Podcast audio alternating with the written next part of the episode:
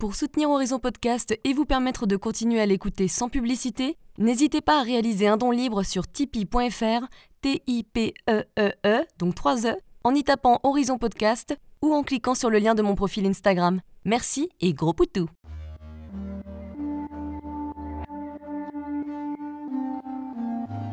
Hello, je suis Léna, passionnée de bien-être, mieux vivre et spiritualité. J'ai créé ce podcast pour faire connaître au plus grand nombre des méthodes alternatives pour aller mieux, que ce soit physiquement ou mentalement. Quel que soit votre problème, quelles que soient vos croyances, restons ouverts, restons curieux et testons. Bonjour à tous, aujourd'hui dans cet épisode, je reçois Honorine Cronier, scénariste et auteur du livre La vérité sur les accouchements et sur la suite. C'est qu'elle va vous déculpabiliser la grossesse, l'accouchement et ses suites. Un épisode 100% nature sur son expérience ainsi que sur celle qu'elle a recueillie dans son livre et c'est ça qu'on aime dans Horizon Podcast. Pas besoin d'en dire plus. Honnêtement, on a l'impression quand on écoute cet épisode qu'on est en train de passer une bonne soirée avec une copine qui nous raconte toutes ses petites aventures. Donc, rentrons dans l'univers d'Honorine Cronier et ses aventures extraordinaires. Bonne écoute Bonjour Honorine. Bonjour. Merci de me recevoir chez toi pour qu'on puisse parler de la vérité de l'accouchement. Mais écoute, avec plaisir. Euh, alors, on va commencer direct. Moi, j'aimerais savoir un petit peu pourquoi tu as écrit ce bouquin. Comment t'es venue l'idée? Alors, l'idée ne m'est pas venue, malheureusement. malheureusement, c'est qu'il faut être honnête. Parfois, ah, va-t'en. Écoute, va-t'en, parce que je suis une imposture, ce qu'on appelle une imposture dans le milieu. Il y en a beaucoup, et j'en fais partie. Euh, non, c'est une idée euh, de Marabout, et conjointement avec Anne Berest, qui est un, une auteur, une scénariste, un écrivain très talentueux et qui a eu cette idée parce qu'elle considérait, à raison d'ailleurs, que ça n'existait pas les, les livres euh, qui parlaient des trois mois avant l'accouchement jusqu'aux trois mois après l'accouchement, qui sont quand même une période un peu charnière dans la vie d'une femme, d'une maman. Et euh, comme elle lisait ce que j'écrivais dans le magazine Milk, elle a pensé que ce serait bien que je l'écrive avec elle.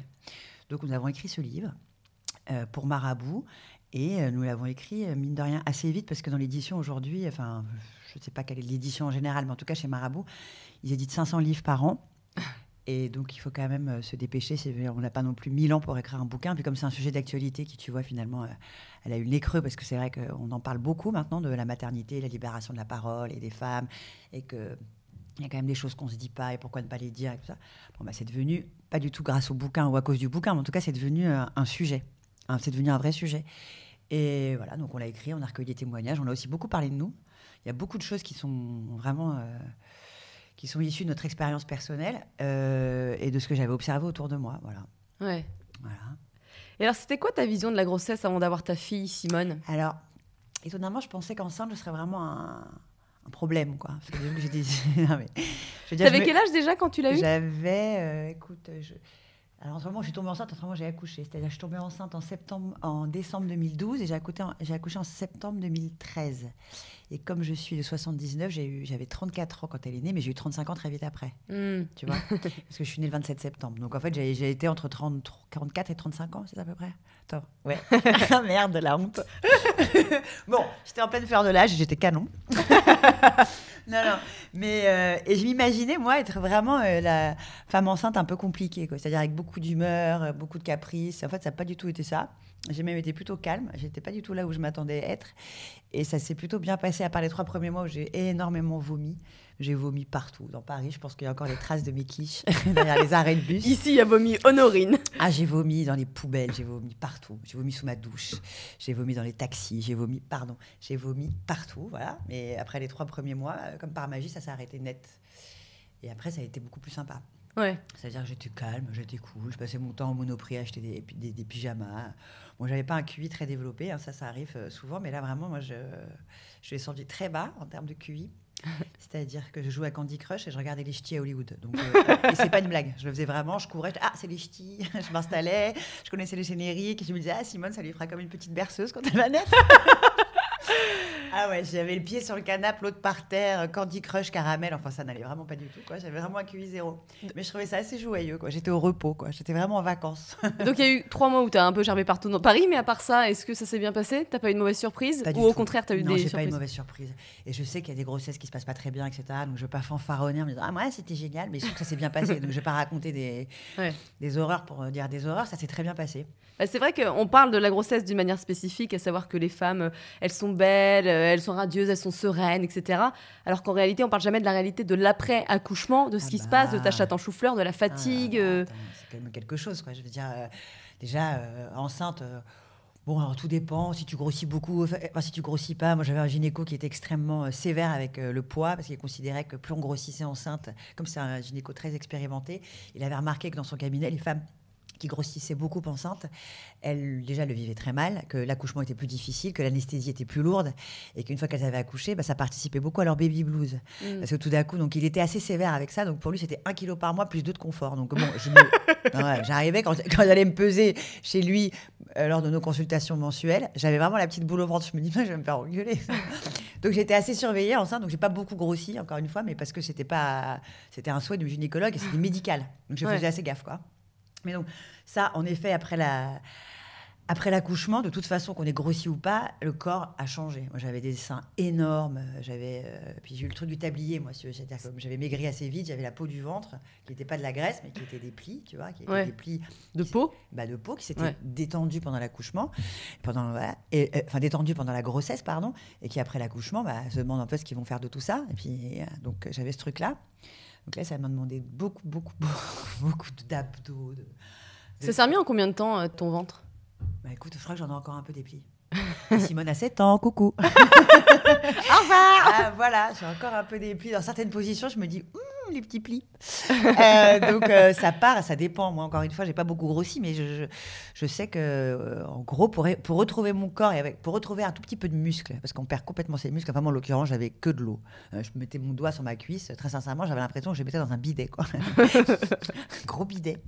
Et en fait, je me suis remise au sport quelques mois après l'accouchement, mais après avoir rééduqué ton périnée, après que tes points de suture de l'épisiotomie se soient résorbés, après plein de choses en fait. On est quand même, au début, on est quand même, ben, on veut dire, particulièrement dégueulasse.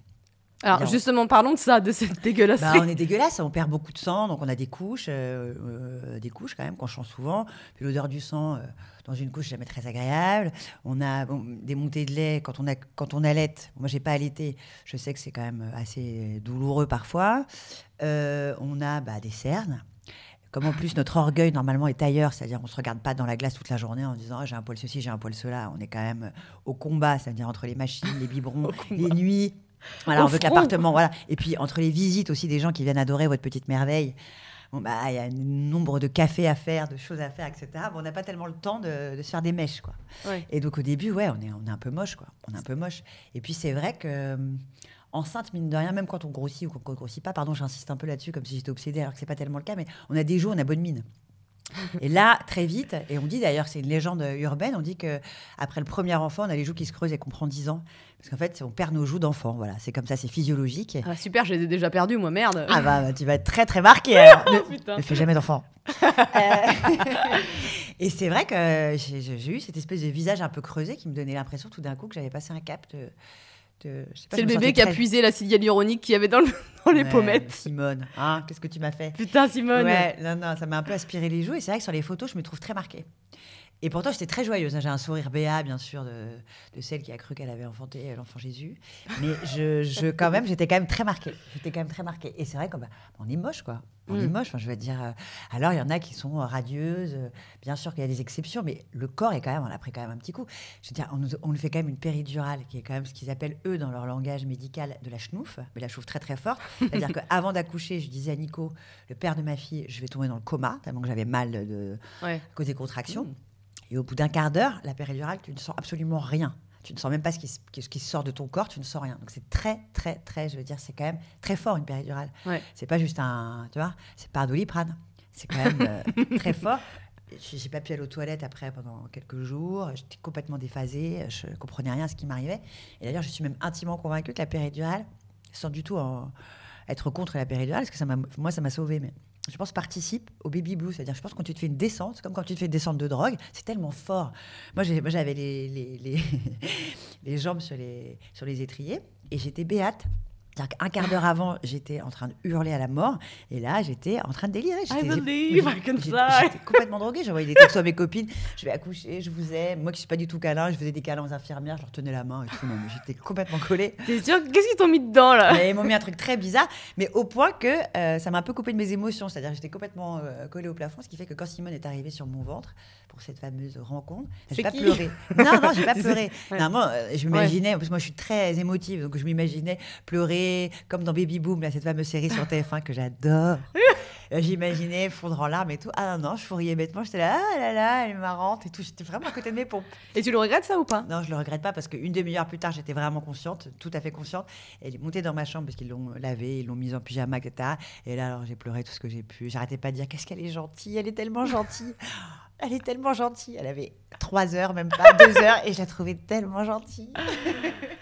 J'étais touchée par sa gentillesse. Voilà. Bah, Vraiment qu'elle allait pas mordre. C'est quoi pour toi la plus grosse surprise que tu aies vécue? C'est-à-dire que ce- quelque chose que tu n'attendais pas en fait par rapport au- à ce qui s'est passé à l'accouchement, par rapport à la grossesse? Par On t'avait rapport- pas dit. Ça se trouve, il y a plusieurs choses d'ailleurs. Bah alors, moi, j'ai très, très, très, très mal au sein. C'est-à-dire que j'avais l'impression que j'avais un ennemi imaginaire qui me tirait sur les seins toute la journée. C'est-à-dire qu'il prenait mes tétons comme ça et qu'il les tirait vers comme ça. En étant ça- enceinte ou Ouais, après? et ça pouvait, Non, en étant enceinte. Et ça pouvait me surprendre à n'importe quel moment. Donc là, je suis en train de te parler. Et d'un coup, je pouvais, ah, comme ça, tu vois, pousser Ah, des putain, petits cris ouais. bizarres. Et j'essayais de trouver des techniques pour que ça ne m'arrive pas du tout. Et comme je suis tombée- comme j'étais enceinte aussi beaucoup l'été, je me souviens un jour d'être rentrée dans un picard pour, euh, pour me rafraîchir. J'ai pris les petits pois, je les ai Il collés. faisait très chaud à Paris, donc je suis rentrée dans un Picard. Non, non, là, pour me rafraîchir, et je passe la porte du Picard, mais vraiment. Et tout d'un coup, je, cet ennemi imaginaire m'a tiré les seins. et j'ai poussé un cri, mais, mais genre hyper bizarre. Les gens ont sursauté. Puis bien sûr, quand tu es enceinte, certaines personnes te trouvent fabuleuse et très sacrée, et d'autres te disent Ah, c'est encore la folasse qui est enceinte. Là, tu vois, t'as- il y a deux écoles. Ça. Soit tu es une madone, soit tu es une folle furieuse. Et bon, là, évidemment, ils m'ont pris pour une folle furieuse. Et je, suis Ah, je suis partie en courant. Cet ami imaginaire qui me lâchait pas les tétons. et, euh, et voilà, ça, ça m'a beaucoup surprise. Surtout que j'ai pas beaucoup de poitrine à l'origine. Et là, je faisais du 95E. Oh putain, Pamela Et donc, je me, donc je, me, je me lavais, je me souviens, je soulevais mes seins comme ça. Je, Ah non, pas. le- J'avais pas du tout l'habitude. Bah oui. bah, moi, je, non, non, je les vois, je vois mes pieds. Là, je voyais même plus mes pieds, je voyais rien du tout. Donc, je marchais un peu comme un culbuto avec mes gros nichons comme ça sur lesquels on tirait toute la journée. Ça, ça m'a un peu surprise. Euh, ce qui m'a surprise aussi, c'est vraiment le sang après l'accouchement, de perdre autant de sang. Et même à un moment donné, je me suis inquiétée, je pensais que je faisais une hémorragie. Ouais. Vraiment, j'en ai perdu énormément.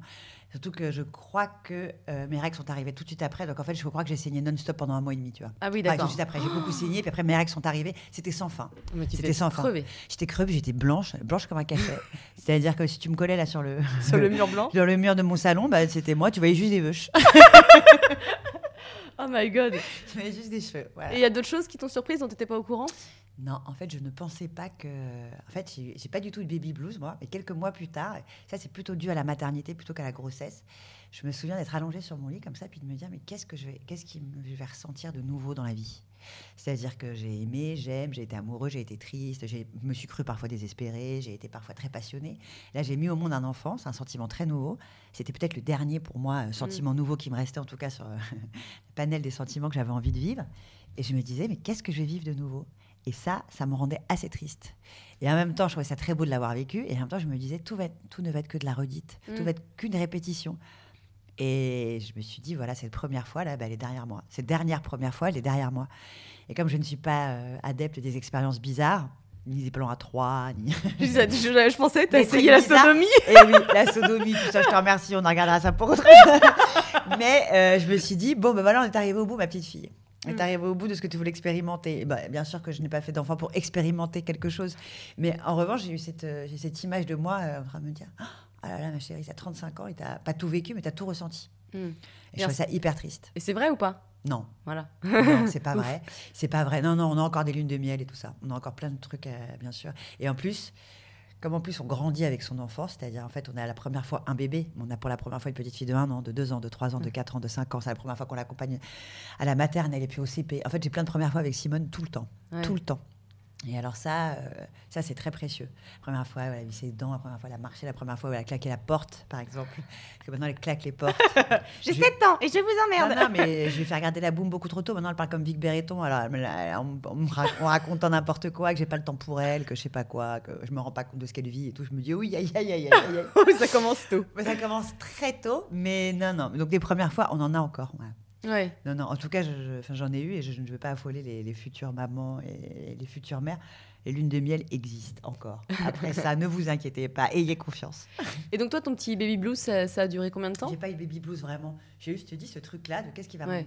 Mais j'ai eu beaucoup plus tard. Moi, je l'ai eu des, des, des mois plus tard. Ouais. Des mois plus tard, une fois que le tourbillon de, de la grossesse et de l'accouchement était passé, tout d'un coup, bon, bah, c'est comme si, euh, je sais pas, tout était en l'air. Et tout d'un coup, tout se repose comme ça sur le sol. Et on se rend compte. Et puis tout d'un coup, on a une longue expiration. Puis on se dit, euh, ah voilà, c'est ça. Et c'est pas tellement un baby blues, c'est une forme de mélancolie. Mmh, ouais. Et comme c'est déjà un terrain que j'ai, euh, disons que Mm. bah, là, il a, il a pu pousser là, sur ce terrain-là. Il était très bien. Là, il je l'ai arrosé. Je lui ai dit, coucou, comment ça va? Comment va ma petite mélancolie aujourd'hui? Très bien, je te remercie. Bref, on s'est beaucoup parlé, elle et moi, pendant tous ces mois-là. Mais On s'est Voilà. rapprochés. Bon, c'est Ouais. bien, vous vous êtes un peu quittés. on s'est un peu quitté. Alors qu'on soit franc, qu'est-ce qui change quand on devient mère Parce que tout n'est pas rose, du genre, oui, elle fait ses nuits, Non, euh, c'est parfait. Bah, alors déjà, euh, par exemple, je vais vous dire, alors pour résumer, parce qu'on pourra en parler pendant des heures, mais pour résumer, c'est la première fois de ma vie que j'ai regardé sur Internet comment mourir en cinq minutes. Pourquoi? Parce que, ah, attendez, pourquoi? Parce que comme j'aime beaucoup, énormément, plus que tout ma fille, qu'au-dessus d'elle, il n'y a personne, je me suis à un moment dit, s'il devait lui arriver quelque chose, je me tue. Mais j'ai dit très, très, très sérieusement. Et pourtant, je suis pas du tout quelqu'un de morbide ni de suicidaire. D'un coup, il fallait que je trouve une issue à cette inquiétude parce que sinon, je me disais, je vais pas vivre si je pense toujours au fait qu'il peut, il peut lui arriver un truc. Bon, je deviens une mère euh, complètement hystérique et, et très- et- et qui va la couver pour tout et pour rien, et qui va l'empêcher d'aller dehors, de traverser, de regarder. Bon, je me dis, tu peux pas être cette mère-là. Et la seule issue que j'ai trouvée, chacun son truc, hein, c'est de regarder sur Internet comment mourir en cinq minutes.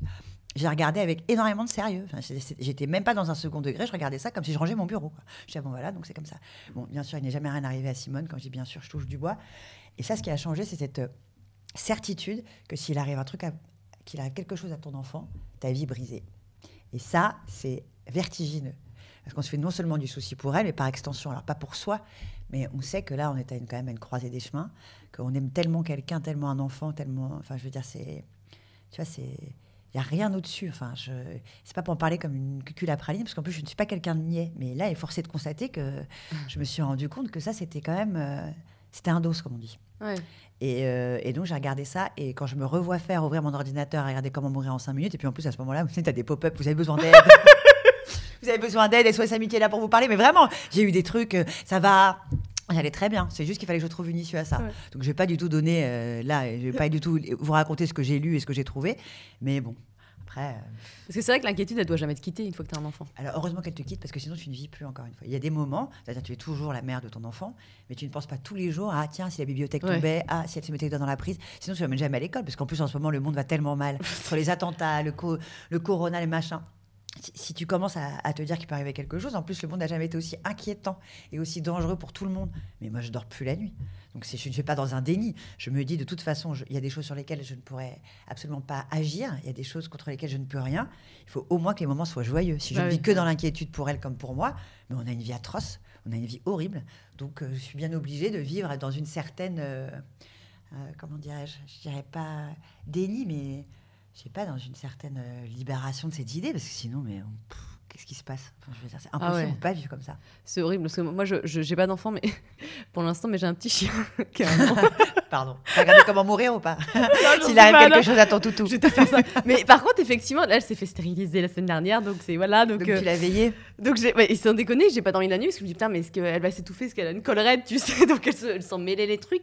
Et je me suis dit, mais quand t'as un enfant, mais mon Dieu, l'enfer, quoi. bah, tu Disons que vois. t'as la responsabilité de quelqu'un qui t'a rien demandé C'est ça. et qui en plus est sans défense. Voilà. Et ton rôle, c'est de lui donner quelques défenses. Alors au début, elles ne sont que des défenses, je dirais, euh, médicales. euh, c'est-à-dire que tu, tu, tu, n'es- que dans le soin au début. Tu la changes, elle n'a pas chaud, elle n'a pas froid, elle dort, elle mange, elle rote, etc. Puis ensuite, il faut que tu lui donnes des défenses qui sont un peu plus psychologiques, que tu l'aides euh, à se défendre, euh, à répondre, à réfléchir, à raisonner. Je crois que la meilleure des défenses que tu peux donner à un enfant, c'est quand tu lui donnes euh, accès à, à son intelligence. Parce qu'ils en ont une, elle est, très, elle est propre, en plus elle est très pure.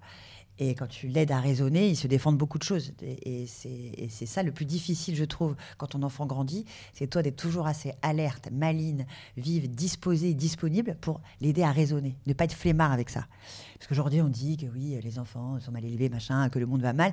Je considère, mais à tort ou à raison, que la meilleure façon d'aider ce monde, c'est de bien éduquer ses enfants. Et ça ne passe pas que par bonjour madame.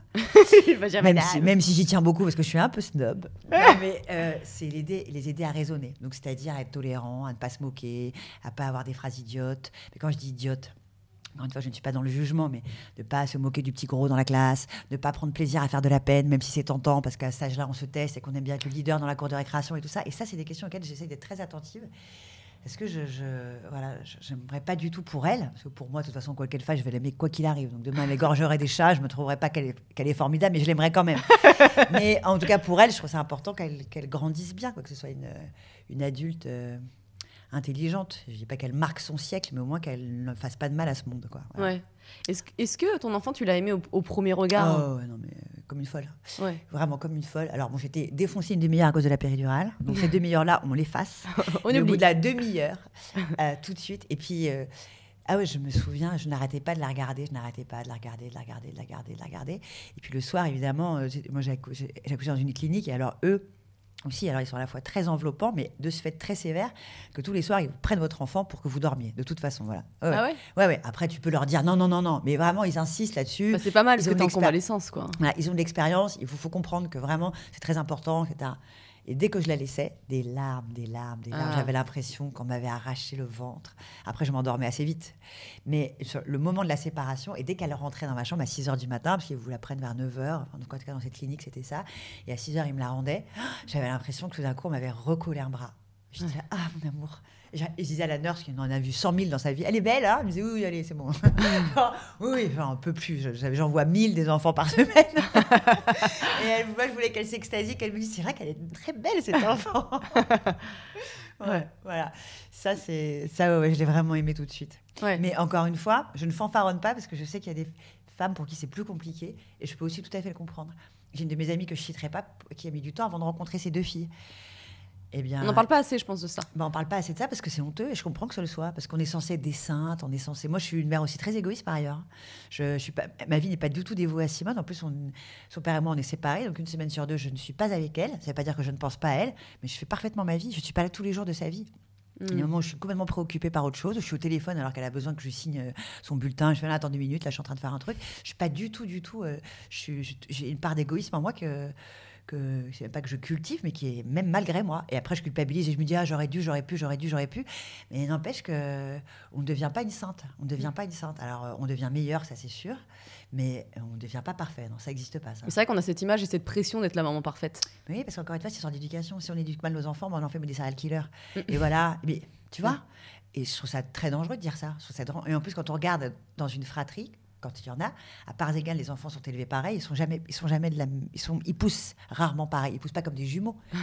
la preuve en est que l'éducation ne fait pas non plus tout et que les mères ne font pas non plus tout. Il y a des gènes, il y a de la, il y a de l'atavisme, là, tu sais, les gènes silencieux qu'on te transmet de génération en génération, que tu portes de tes grands-parents, etc. Il y a plein de choses. Donc euh, on fait ce qu'on peut en fait, on fait ce qu'on peut, mais il faut pas non plus oublier qu'on est nous-mêmes. Et se donner un genre, c'est ce qu'il y a de pire. Moi, je suis pas du tout euh, à faire des trucs en crépon là, des, machins là. Des trucs manuels et tout. Ouais, ouais, ça me gaffe soit je suis pas bonne et que du coup c'est pénible que tout d'un coup je m'énerve euh, pas contre elle mais contre moi. Euh, du coup Simone euh, se tend elle comprend pas pourquoi je m'énerve donc c'est raté. Et je me suis pas non plus donné un genre. Je suis pas allée là comme il s'appelle la chez Roger Play pour trouver plein de stylos et pour commencer à progresser. Pas du tout. Je considérais que j'étais nulle en dessin. Alors j'ai un petit tips pour vous qui, êtes nul en dessin si vous l'êtes. Vous allez chez Emma H-E-M-A vous avez ce grand truc où on trouve plein de trucs pas chers. Vous prenez des tampons, des vrais tampons, enfin dessinés. Il y a tout, il y a les éléphants, les girafes, les animaux. Et quand Simone me demandait de lui dessiner un éléphant, je prenais un tampon et je tamponnais mon petit éléphant. Elle me disait, ah, il est beau ton éléphant. Et je sais, ta mère, elle est forte. voilà, achetez-vous des tampons. Voilà, et vous allez voir, le problème sera réglé. Et comment tu gères cette culpabilité de maman? Est-ce que ça va mieux avec le temps ou... Ouais, non, ça va jamais avec ça. Ça va jamais. Disons que quand je. Non, mais ça va jamais. C'est-à-dire que je m'en sors, j'arrive à dormir la nuit. Mais quand j'ai vraiment fait quelque chose que je considère nul, quand j'ai manqué de patience ou quand en effet j'ai préféré, je sais pas, faire un truc plutôt. un truc pour moi plutôt que pour elle, alors que notre temps dans le contexte de parents séparés est quand même compté, ah, je m'en veux. Je m'en veux tellement. Mais je m'en veux tellement. En plus, toute la semaine pour y réfléchir après, parce qu'elle n'est plus là. Et donc là, j'étends son linge et je me dis, ah, j'étais vraiment une connasse. et je pleure, mais c'est vrai, hein, c'est là, là j'ai l'air de, forcer un peu le trait, comme si je, me moquais de moi-même. Mais la vérité, c'est que je souffre de ça. Alors, pas toutes les semaines, hein, parce qu'il y a vraiment des semaines qui sont idylliques, mais euh, on a aussi nos soucis.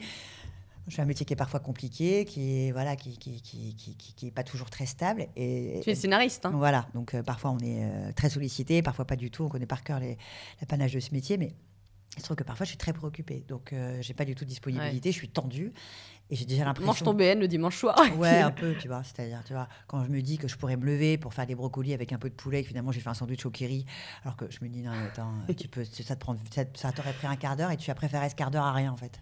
C'est vraiment une tâche. Ça me rappelle les saucisses avec les spaghettis là. Ah ouais, ouais, bah ouais, mais ça c'était une blague. Ça c'est qu'elle voulait le faire. Ah non non, moi j'ai jamais la eu. je l'ai fait une fois, c'est tout. Et euh, c'était juste pour la photo, c'était juste pour mon Instagram. Donc voilà, oui, oui, moi je culpabilise beaucoup. Je me sens pas du tout toute puissante, euh, pas du tout. Et je culpabilise beaucoup, beaucoup. Mais au moins, tu as une semaine quand tu les vois pas pour évoluer, pour te remettre en question. C'est un peu ça. mais on s'aperçoit au début qu'on fait finalement toujours les mêmes erreurs. Que même si on, a passé la semaine à se remettre en question, bah, quand elle arrive, on peut avoir les mêmes mauvais réflexes. Voilà. Et ça, il faut du temps. Il faut du temps. Et puis, et puis parfois, pardon, on peut être une meilleure mère quand les enfants grandissent. Moi, je sais par exemple que je pense que à l'âge entre 2 ans et 4 ans. Je sais pas que j'étais une mauvaise mère, mais j'ai pas été la mère, à mon avis, idéale pour Simone. J'aime pas jouer au Barbie, j'aime pas rester des heures dans le bain, faire. Ça, je trouve ça intéressant parce que le bain, ça, je trouve ça complètement chiant. Alors peut-être parce que j'ai pas d'enfant, mais voilà, où tous ces jouets, etc. Je me dis des espèces de répétitions de. de bah, en fait, c'est pas, c'est marrant quand tu le fais une fois, mais quand tu sais que tous les soirs à 18h30, tu vas faire le même rituel et que tu le répètes ce rituel et que toi-même, tu es en train de réciter ta leçon, tu te vois faire et tu te dis non mais attends, euh, c'est quand même, euh, c'est quand même euh, très pénible. Et il y en a pour qui ça ne l'est pas. Et ces femmes-là, et sans aucune condescendance, ça sans aucune ironie, me fascinent. Moi, je me voyais à quatre pattes en train de jouer au canard, etc. Et je voyais vraiment ma vie défiler. Quoi. Je me disais, non, mais là, c'est un peu dur. Et je pense que je deviens une meilleure mère, sans être du tout la meilleure, encore une fois, depuis que Simone grandit un peu, parce qu'on peut avoir des conversations. Et on a des vraies conversations c'est ce que rêvé. Je dis toujours à mon chéri, moi je pense que je serai bah, meilleure mère quand euh, l'enfant aura vraiment sa personnalité. Alors oui, ils ont une personnalité très tôt, mais quand on pourra effectivement avoir des bah, conversations, j'adore les teenagers, ça me et mais tu sais, en plus, les conversations, ça te rassure parce qu'ils mettent vraiment des mots dessus. Avant, tu as des petits cris, tu as des mimiques, tu as des froncements de sourcils, tu as euh, je vomis, je crache, je te mords, mais tu vois, as pas, tu peux pas mettre de mots précis là-dessus. Quand ils commencent eux-mêmes à, à, pouvoir manier un vocabulaire, aussi précis soit-il, euh, tu peux quand même avoir des conversations avec eux et être sûr de certaines choses en tout cas. Et ça, mm. les conversations que j'ai avec Simone, j'en enregistre parfois pas pour me faire kiffer, hein, juste pour me rappeler d'elle et de ses questions d'enfant. Parce que je trouve ça vraiment merveilleux. Il y en a plusieurs. Vraiment, j'ai dû me cacher la main pour pleurer tellement je trouvais ça joli ce qu'elle me racontait. Tu vois, de ses journées, de comment elle voyait les choses. Ce côté poétique, un peu bah, innocent. tous les enfants le sont. Quand, tu, les laisses comme ça, mais dérouler, tu vois. En fait, la poésie des enfants, elle est quand même précieuse. Alors, on nous éduque pour justement de grandir, mûrir et perdre un petit peu ce, cette, vision d'enfant qui pour autant est très crue et très juste. Et, mais quand tu t'en souviens, tu te dis, ah là là, c'était bien quand j'étais pas abîmée. et Simone n'est pas encore abîmée. Et c'est pour ça que je tiens beaucoup à garder son enfance précieusement dans un coin et cultiver ça pour elle, parce que le jour, elle va me parler la main sur la hanche en me disant ah, ouais, je me dis ah merde, ça y est, c'est fichu. Ah, c'est clair. ça y est, ça y est. Le jour, elle va commencer à me raconter que je suis une connasse, tu vois. Elle me dira forcément. Et que je lui dirai que tout ce que j'ai fait pour elle et qu'elle ne se rend pas compte et que je parlerai comme ma mère me parlait à l'époque en me disant que je suis ingrate et que nanani, que nanana. Bon, bah là, ce sera fichu, quoi. Ce temps de l'enfance, il sera derrière nous, quoi. Mais bon, oh. on n'y est pas encore, elle n'a que 7 ans. Ça va, Je vais la congeler. moi, je plaisante évidemment. Hein, mais commencez oui. pas à m'envoyer la DAS là. C'est clair, ding ding dong. Pourquoi tu penses qu'on ne parle pas publiquement de tous ces aspects si difficiles de la grossesse et de l'accouchement? Alors déjà parce que je pense que ça pourrait être dissuasif pour certaines et que de deux, c'est vrai que c'est un peu cracra. Et que mine de rien, même, même les femmes entre elles n'ont pas forcément envie de se raconter ça. Tu sais, on se raconte pas non plus. Euh, il y a une forme de pudeur aussi entre femmes, c'est-à-dire une pudeur à se raconter. Euh, on se raconte pas comment on s'épile, on se raconte pas des trucs, tu vois. Même j'ai. ça dépend qui, je n'ai pas trop de problème. oui. non, mais je veux dire par là, il y a une forme de pudeur, etc., une forme de mystère autour de la femme. Tu vois et ce mystère-là, on a aussi beaucoup aimé le cultiver. Voilà. En revanche, je pense que pour certaines femmes enceintes, justement, comme on parle beaucoup de sororité en ce moment, c'est un, concept auquel je crois quand même. Je pense qu'on s'aiderait plus si on avait un peu moins de pudeur, qui était à ce moment-là, je pense, qu'il pourrait avoir quand même l'odeur un peu de l'égoïsme, et qu'on pouvait se donner un petit peu des conseils. Qu'on dit, t'inquiète pas, ça m'est arrivé. Pas mm. moi, pas du tout, je sais pas de quoi tu parles. Moi, j'étais nickel enceinte, et moi, j'ai pas eu de perte machin, et moi, j'ai pas saigné, et mon mec, il m'adore, et j'arrête pas de baiser, tu vois. Ça, ça quand t'entends des femmes comme ça, tu leur dis Attends, je comprends pas, en fait, tu mets dans quoi, là? Tu me racontes quoi, là? Tu me racontes, euh, tu vois? Tu me racontes, je sais pas, en tout cas, c'est pas ma vie. Et donc, toi, tu te sens seule, tu te sens isolée, tu as l'impression que tu es seule dans ce cas. Et je pense que cette honte qui plane un peu sur toi quand tu te sens pas bien et quand tu es triste, alors que tu es censé avoir fait quelque chose de plus beau au monde, eh ben, ça t'isole. Et je pense que ça, rallonge le temps de ta déprime. Alors que quand tu te parles, tu te comprends. Quand tu te comprends, tu peux en rire. Et quand tu ris, tu as du second degré. Et on comprend. On sait tout de suite que l'humour, c'est déjà de la digestion. Mm. Donc à partir de ce moment-là, si tu as digéré ça, ça va plus vite. Je pense qu'on perd du temps à pas se raconter les choses. Mais il faut bien choisir ses oreilles et sa bouche. C'est-à-dire qu'il faut savoir à qui tu parles et, et, à qui tu demandes conseil. Il y a les mauvaises copines et puis tu as les bonnes copines.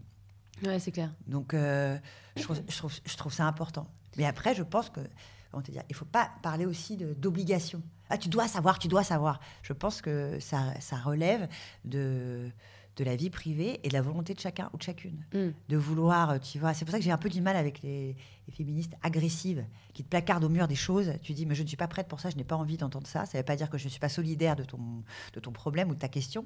C'est juste que tout ce qui devient obligatoire, bah, finalement, euh, ça devient une injonction de l'information, de la connaissance, de la solidarité, euh, chacun son rythme. Mmh. Ce qui ne veut pas dire qu'on est égoïste, mais ça veut dire qu'on n'est pas prêt. Et si on n'est pas prêt, on ne sera pas utile. Donc ça ne sert à rien de forcer la main et de tirer les gens du ruisseau. Dire, viens, viens, viens, je t'emmène. Mmh. Mais attends, laisse-moi tranquille. Mmh. Je, je, vis un peu à mon rythme. Et je pense qu'entre femmes enceintes et femmes euh, et jeunes mères, et puis vieilles mères, et puis n'importe quelle mère du monde, il y a autant de femmes qu'il y a de mères, de toute façon. Euh, bah, je pense qu'on a le droit de se parler. Mais on ne peut pas en faire une obligation, mais on a le droit. Voilà, voilà ce que je pense. Et tu as été influencé par tous les films américains où tu sais, les nanas, elles crient l'enfer et puis deux, semaines après, elles ressortent avec un ventre plat ou les Instagram avec les femmes parfaites. Est-ce que toi, tu as été influencé non, non, non, pas du tout. Alors, pas du tout, pardon. J'ai pas du tout été influencée par ça. Euh, parce que déjà, je pense que je ne les ai pas regardés. De deux, que le chemin aurait été tellement long de toute façon qu'à part de toute façon créer de la frustration chez moi et de me dire que je suis une poubelle et que je suis moche et tout ça. je veux dire, au bout d'un moment, il faut savoir aussi où on se place dans la vie. Et si on a 41 ans, enfin là j'ai 41 ans, mais je veux dire, quand on a 41 ans et qu'on va sur l'Instagram de, je sais pas moi, petites nanas euh, qui en ont 25 et qui font du sport toute la journée, bon bah écoute, euh, la cause est déjà perdue. Enfin, compare-toi à mm. ce qui est comparable. Ouais. Je sais pas, tu vois, si tu veux, je préfère. Et alors là, j'ai un nouveau tips pour vous, les quarantenaires, si vous m'écoutez. Allez regarder l'Instagram des meufs de 50 ans qui sont assez belles. Il y en a pas mal, je vous donnerai la liste une fois. Parce que ça donne vraiment envie d'en avoir 50 et tu te dis, putain, j'ai encore 10 ans pour être bonne comme ça. Il y a McPherson, il y a Julianne Moore, il y en a plein, plein, plein qui sont canons à 50 ans. Je vous dis, ce n'est pas perdu, les filles. Ne vous inquiétez pas, on peut encore être bonne. Est-ce qu'avec le recul, tu ferais des choses différentes, euh, différentes Je sais pas pourquoi j'ai un accent du sud différent. Ouais, je sais pas, c'est marrant. Vas-y, vas-y, sonne-toi, sonne-toi, fais-le. tu ferais des choses différemment euh, par rapport, voilà, à ta fille? Euh, il y a plein de choses que je ferais différemment, mais dans les détails. Je pense que je ferais un peu plus la cuisine.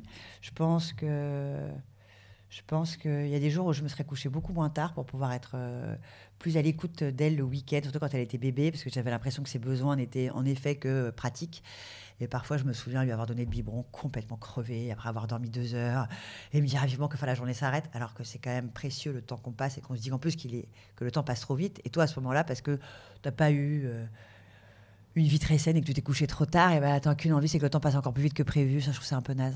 Ça, je ça un peu nul. Donc j'ai des regrets de, ouais, de, de fatigue que j'ai fabriqué moi-même toute seule, bêtement. Voilà, bêtement. Et puis euh, des journées devant la télé avec elle dans mes bras, alors que bon, tu vois, j'aurais pu la. Enfin, voilà, il y a des petits trucs comme ça.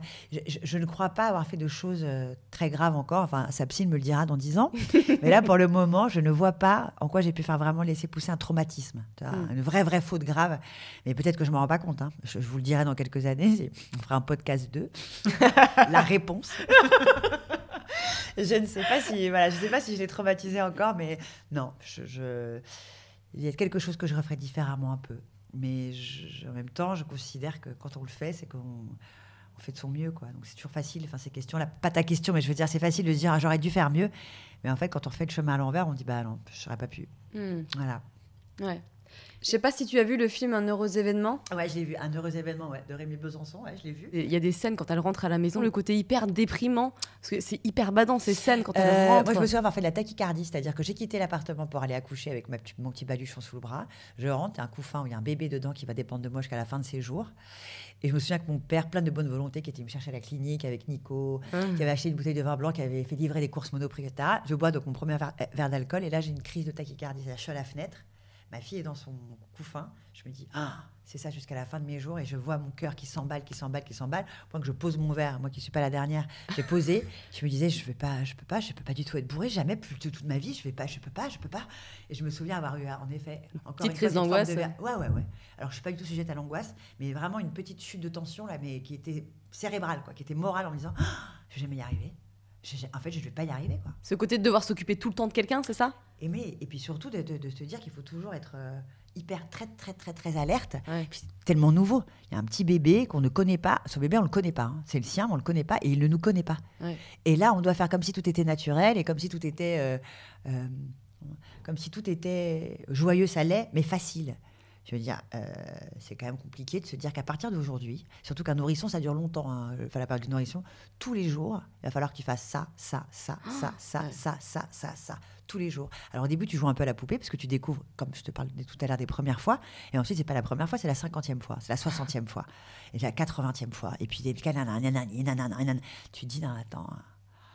Et ça devient. Euh, et c'est vrai qu'à ce moment-là, tu espères que le temps passe vite. Et c'est ça l'erreur. C'est ça l'erreur. C'est-à-dire que, mais oui, parce que même si je comprends très bien ça, je comprends très bien qu'on n'en puisse plus entre 0 et 2 ans, parce qu'après ils sont à quatre pattes, il faut les surveiller partout. Donc là, tu es simplement en train de surveiller un petit toutou, quoi. Alors, fais pas ci, fais pas ça, et tu te dis que non. Non, non, non, non, non, non. Et tu sais pourquoi un enfant commence par dire non? Son premier mot à un enfant, c'est toujours non. Parce qu'en fait, c'est tout ce qu'il a entendu tout le temps. Non, non, non, non. Donc, c'est le premier truc qu'il arrive à répéter. Parce que c'est ce qu'on lui dit tout le temps. Non, ne fais pas ça, non, ne fais pas ça. Et voilà. Et je me souviens des premières vacances d'été avec Simone, qui donc avait 10 euh, mois, 11 mois. Qui avait, donc les premières vacances d'été avec Simone, qui avait 10 mois, 11 mois. Elle ne marchait pas encore, elle était tout le temps à quatre pattes. Bah, les vacances, il n'y a pas de vacances en fait. Ouais. Tu n'as pas de vacances. Tu as, as, deux heures de vacances, pendant qu'elle fait la sieste, et le soir. Et le matin, tu cours après ton enfant, ah, mets ton bob, mets ton parasol, attends, mets ta crème. Tu peux pas te baigner parce que tu vois, c'est un truc quand même. C'est quand même. Euh, alors, moi, d'être très aidée, d'avoir des nounous, etc. Enfin, moi, je suis pas richissime. je, tu vois, tout va bien, quoi. Je, je m'en occupe en fait l'été. Euh, et ben je me souviens d'avoir une vraie tristesse à penser à mes anciens étés où j'étais avec mes copains à glander, à faire des saladiers de morito à 17h sans penser à rien. Tu vas me dire, ah, demain, quand je veux, on fait ce qu'on veut, tu vois, les, cons, quoi, en fait. L'innocence. ouais, parce qu'en plus, moi, je, me, je, me, je, me, je, me, je me déplace qu'en bande, en plus. Et puis là, non, j'étais seule avec euh, le père de ma fille. Ma fille, ça n'intéresse personne de passer des vacances avec un nourrisson. Et c'est tout à fait normal, en fait. Je leur en veux pas du tout. Donc, on était trois ma fille Nico et moi dans le Gers, dans cette maison qui était toujours pleine de copains, à surveiller notre fille toute la journée en ayant peur qu'elle avale un moustique. Je me disais, oh, ça va être long la vie là, ça va être très long.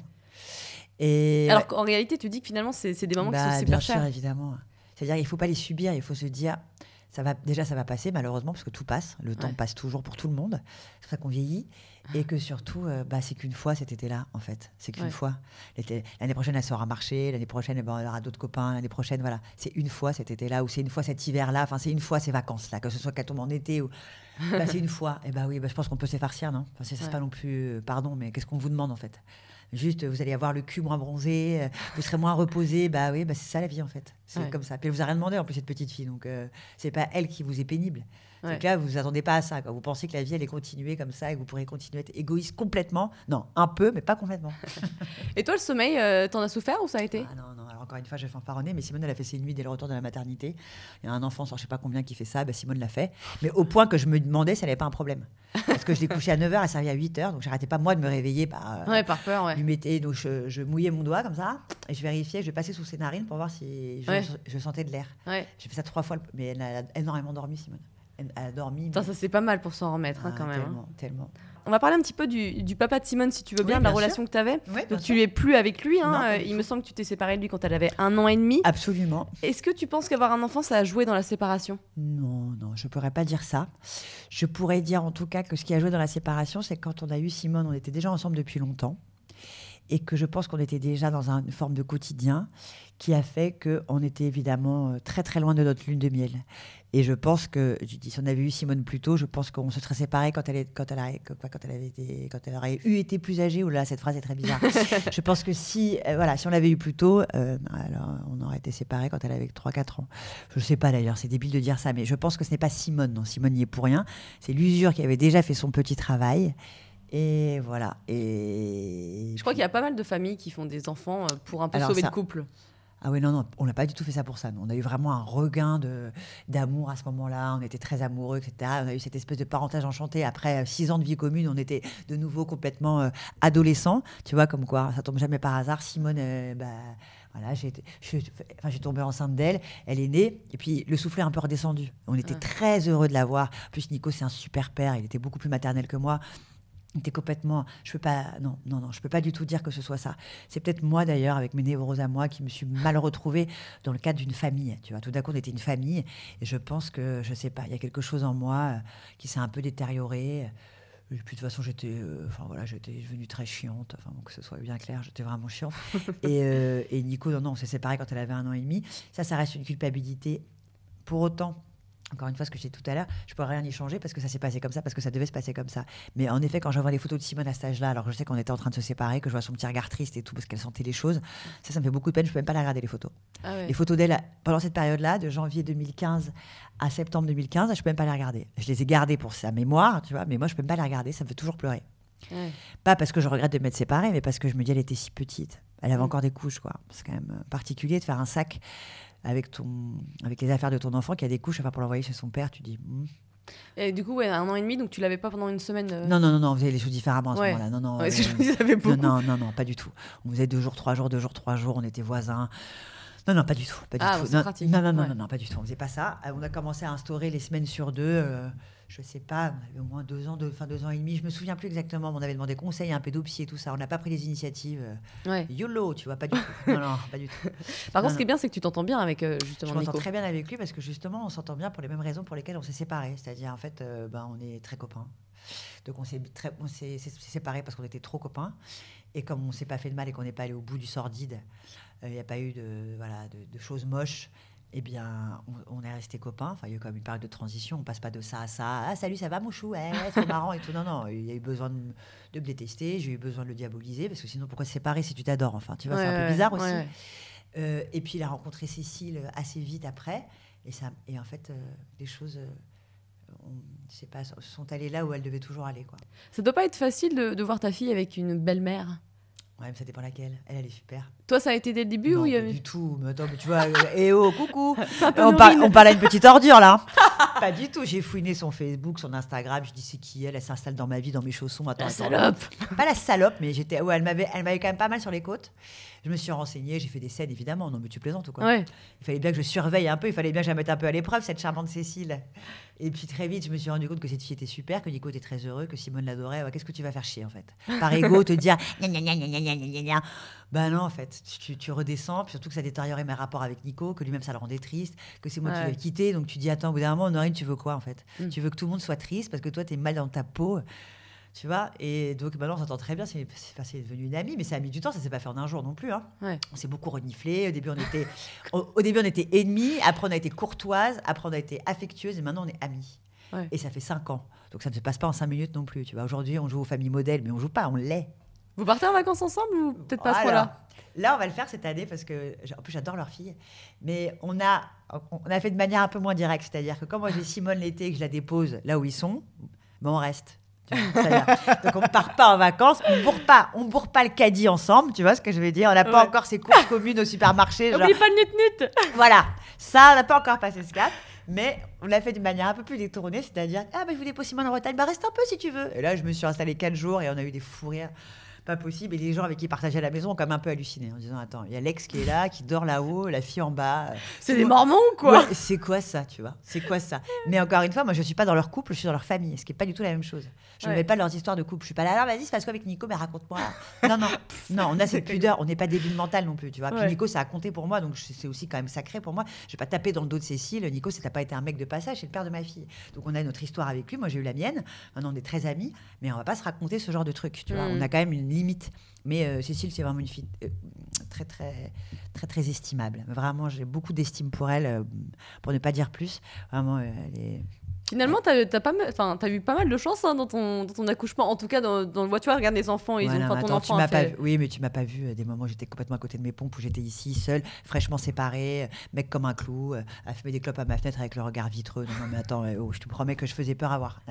Il y, a toute une période aussi où j'étais vraiment, vraiment, non, non, pas du tout. Pas du tout. Où je déposais Simone à l'école ou à la crèche, et, enfin pas à la crèche, enfin chez la nounou pour me recoucher après, tu vois. Un moment, non, non, pas du tout, pas du tout, pas du tout. Non, non, ça n'a pas du tout été. Enfin, je veux dire, c'était normal que ça arrive, mais ça n'a pas du tout été si rose. Ça n'a pas été la piste verte. Hein. J'ai eu des moments où j'étais complètement fauchée, je ne payais même plus mes factures. Enfin, non, non. Il y a des moments où j'étais à côté de mes pompes. Mes pompes étaient là et moi j'étais là. c'est bon. donc, euh, non, non, non, non. C'est pas du tout simple. Une séparation, même si elle finit par être heureuse, ce n'est pas simple. On est triste. Il n'y a pas de raison de se réjouir en plus. Moi, je trouve ça affreux les gens qui séparent après s'être beaucoup aimés, qui rigolent. Moi, j'ai mis du temps à rire avec lui, tu vois. Euh, non, il y a rien de. Enfin, c'est toujours triste ces choses qui se terminent. Enfin, on va pas se raconter de, tu vois, n'importe quoi. Il faut quand même que. Heureusement que c'est triste. Sinon, ça veut dire que ça n'a pas compté, que c'était nul et que voilà, je ferme la porte et, à bientôt. Non, non, moi, Nico, il a beaucoup compté pour moi. S'il devait lui arriver quelque chose, je serais très triste. C'est mm. c'est pas rien du tout, Nico, dans ma vie, tu vois. On a passé dix ans ensemble, euh, voilà. Mais euh, non, mais aujourd'hui, on est très heureux d'être là où on est. Ça, c'est bien. Ouais, ouais, je suis trop contente. Et je suis très contente qu'il aille très bien. Et, on s'amuse bien. Et on s'amuse bien. Et ils ont une petite fille qui est super. Enfin, voilà. Elle a quel âge, la petite fille? À 3 ans. Elle est trop marrante. Euh, Honorine, Simone doit être hyper contente. Elle est hyper contente, mais elle peut être jalouse. Elle peut être jalouse. Moi, pas ici à la maison, mais, mais en revanche, je sais que pour elle, ça a quand même été quelque chose d'avoir une autre sœur. Parce que même si elle adore sa sœur, elle peut être jalouse. Et donc, c'est un vrai sujet euh, avec elle. C'est-à-dire qu'elle me dit parfois Est-ce que tu as un bébé dans ton ventre? Je lui dis Non, pas du tout. Pourquoi? Et là, elle me dit très sérieusement Sinon, je le tuerais. Je dis, ah bon, d'accord. Et tu le tuerais comment? Matin, midi et soir, je le tuerais, je le tuerais. Je lui dis, alors déjà, ce n'est pas mon projet, mais tu sais que tu n'as pas le droit de faire du mal à un enfant, quel qu'il soit. J'espère que tu fais pas de mal à ta sœur. Non, non, mais chez toi, je suis fille unique, et chez papa, on est une, on est une famille, mais chez toi, c'est en tête à tête. Ok? Je dis, waouh Donc, quand je te disais que j'avais rien fait de grave, peut-être que tu vois, ma fille est en train de me dire une petite tarée. oui, oui, si Peut-être que ça va devenir une, voilà, une folingue. je sais pas. Donc, euh, ouais. Est-ce que tu as eu affaire un peu à des sortes de casse-couilles qui soient proches ou pas, en fait, qui se permettent de faire des réflexions Bien sûr. Alors, par euh, exemple, justement, au sujet de cette famille-là, qui a été euh, décomposée puis multicomposée aujourd'hui, tu vois, eh bien, les gens sont très suspicieux. Ils ont un truc à dire, tu sais, comme, comme si c'était trop. Comme c'était, ouais, genre, ils s'entendent super bien. T'as envie de dire, non, mais déjà, on n'a rien à prouver à personne. Vous savez pas d'où on vient, tous, euh, on a. De deux, on fait ce qu'on veut. Et de trois, je sais pas, vous devriez plus. Si vous n'êtes pas capable de vous réjouir, bah, au moins taisez-vous. Et on a beaucoup de réflexions. Mais à l'école, par exemple, quand on vient tous les trois pour des réunions de Parents d'élèves Ouais, on nous entend Ah, le trouble Alors, tu vois, par exemple, ces phrases de merde, tu vois. pardon, excuse-moi, je suis pas malsaine, je suis pas tordue, euh, tu vois. Non, non, nous ne couchons pas ensemble avec Nico, euh, tu vois. Encore une fois, je ne suis pas dans leur couple, je suis dans leur famille. Il s'agit de Simone, c'est bien normal qu'on soit là. Voilà. Et ça, ouais, ouais, on sent parfois une, certaine, euh, une certaine pardon, méfiance. Genre, c'est bizarre. Bon, et moi, comme j'ai pas excessivement bon caractère, j'entends une fois, puis la deuxième fois, je dis, c'est bon, ta gueule, tu vois. Tu me laisses tranquille, déjà, voilà, c'est bon, stop. Ouais. Voilà. Mais euh, ça, ouais, des réflexions de gens euh, qui, disent Attends, euh, parce que moi, il m'arrive de garder par exemple Max à la maison parce que Simone adore que Max soit parfois ici pour lui montrer la Max, maison. Max, c'est la sœur? Ouais, c'est la petite sœur. Pour, donc, Simone aime bien que Max soit ici et, et voilà. C'est quoi Mais tu gardes la petite sœur, mais t'en as pas marre, mais c'est trop bizarre, non? Je dis Ah bon, pourquoi? Ça aurait été une copine de Simone, je l'aurais fait quand même. Je trouve que c'est sa sœur, donc elle n'a pas le droit de venir ici et d'avoir. Bah, vous êtes très bizarre. Vous êtes très bizarre. Donc, ouais, j'ai eu, des réflexions. J'ai eu beaucoup de réflexions. Mais je m'en fous, royalement. Ouais. vraiment royalement. Et surtout qu'en plus que je ne fais pas ça encore une fois par, euh, par orgueil ou pour qu'on nous envie ou pour qu'on nous dise ouais c'est génial. J'en ai rien à foutre de ce que pensent les autres quand même. Au, bout du compte c'est quand même ça. Hein. Euh, donc je les laisse parler, mais quand il y a une réflexion un peu trop, je m'énerve. Ouais. Ouais, parce que on va dire, mets-toi ton cul. Toi, t'arrives pas à te séparer de ton mec et tu viens me faire chier parce que soi-disant on est un troupe, tu dis n'importe quoi. Vas-y, va te moucher, tu vois. tu vas. Vas-y, là. je vais te poser des petites questions, mais avant, la dernière, ce serait est-ce que tu aurais des conseils à donner aux futures mamans? Ouais, de se lâcher la grappe. je dirais, moi, lâchez-vous la grappe, mangez du melon si vous êtes enceinte l'été, parce que ça fait beaucoup de bien. Ne n'achetez pas trop de fringues. Alors là, je vais vous dire, en plus, très sincèrement, dans ce monde qui va mal et on souffre de la surconsommation, euh, n'achetez que des pyjamas. Les trois premiers mois, ils n'auront besoin que de ça.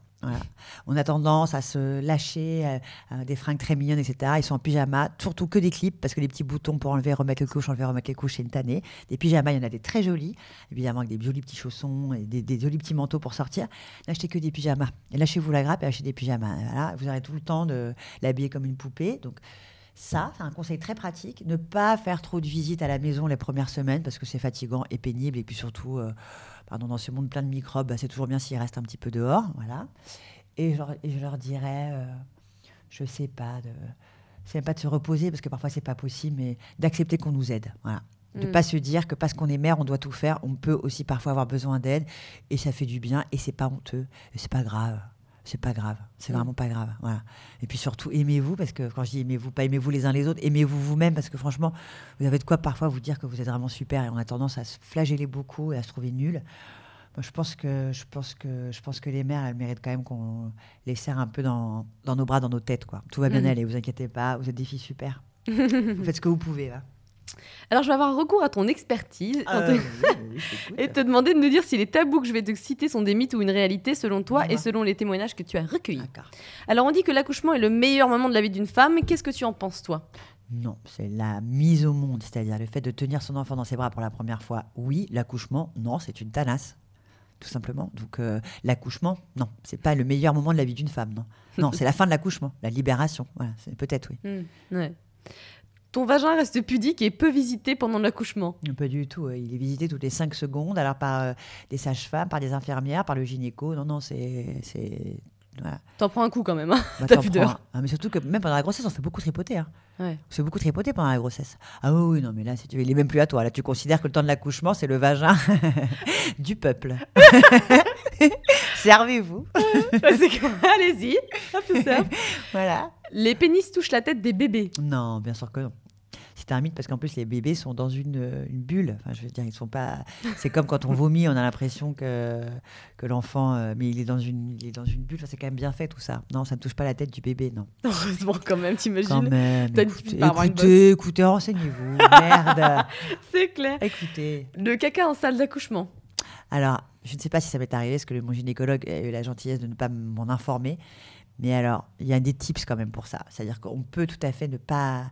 Je crois qu'on peut, avant, euh, prendre des laxatifs. Je crois qu'il y a plusieurs petites méthodes. Il faut se renseigner. Si vraiment pour nous, c'est une honte absolue. Et vous imaginez bien quand on nous demande de pousser, quand on nous demande enfin, de pousser, que bah, il y a tout qui, oui. Que le rectum se vide. C'est affreux cette phrase, mais c'est quand même la vérité.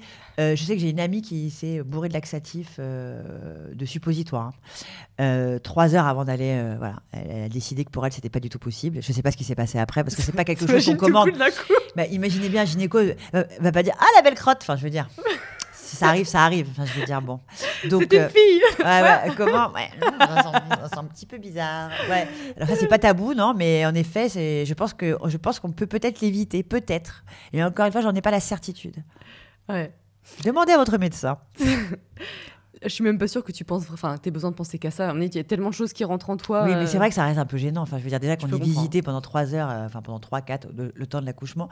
Si en plus on se dit que, tiens, ouais, c'est quand même pas très agréable. Ouais, c'est sûr. Euh, le sexe les semaines après l'accouchement? Ouais, non, c'est ne le regardez pas. Ne le regardez jamais, laissez votre gynéco faire.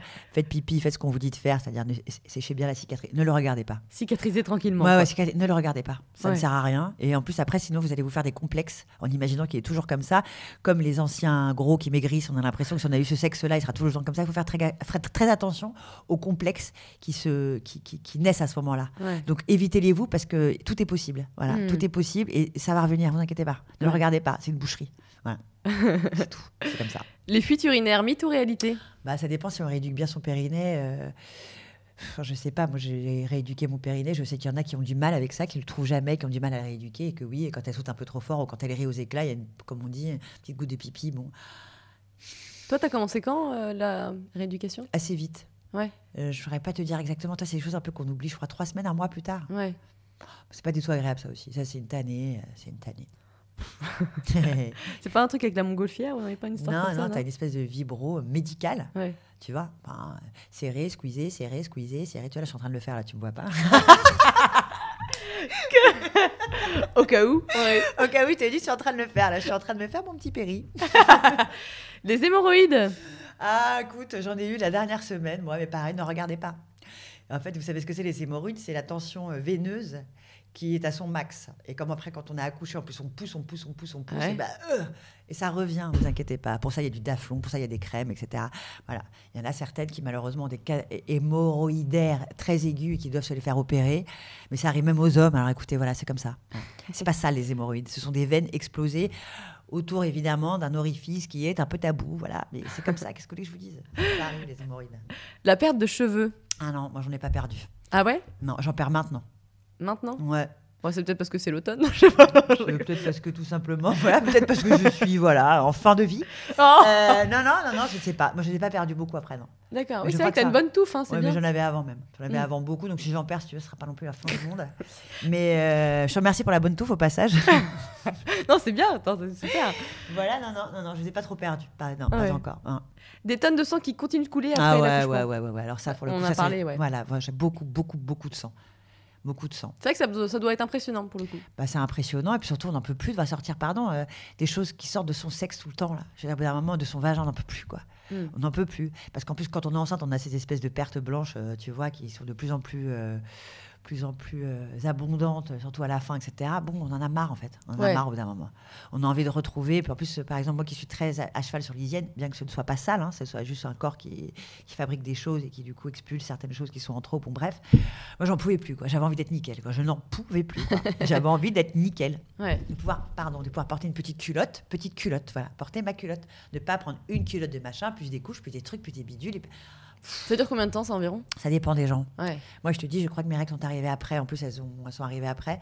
Donc, moi, ça a duré un mois et demi. J'en pouvais plus. Ça, ça arrivé tôt quand même. Moi, je pensais que les règles, ça mettait plus de temps à venir. Mais écoute, je sais pas, ça dépend encore des femmes. Ouais, c'est ça, c'est toujours pareil. Il n'y a pas de règles. Et encore une fois, j'ai pas encore le calendrier précis parce que c'est des.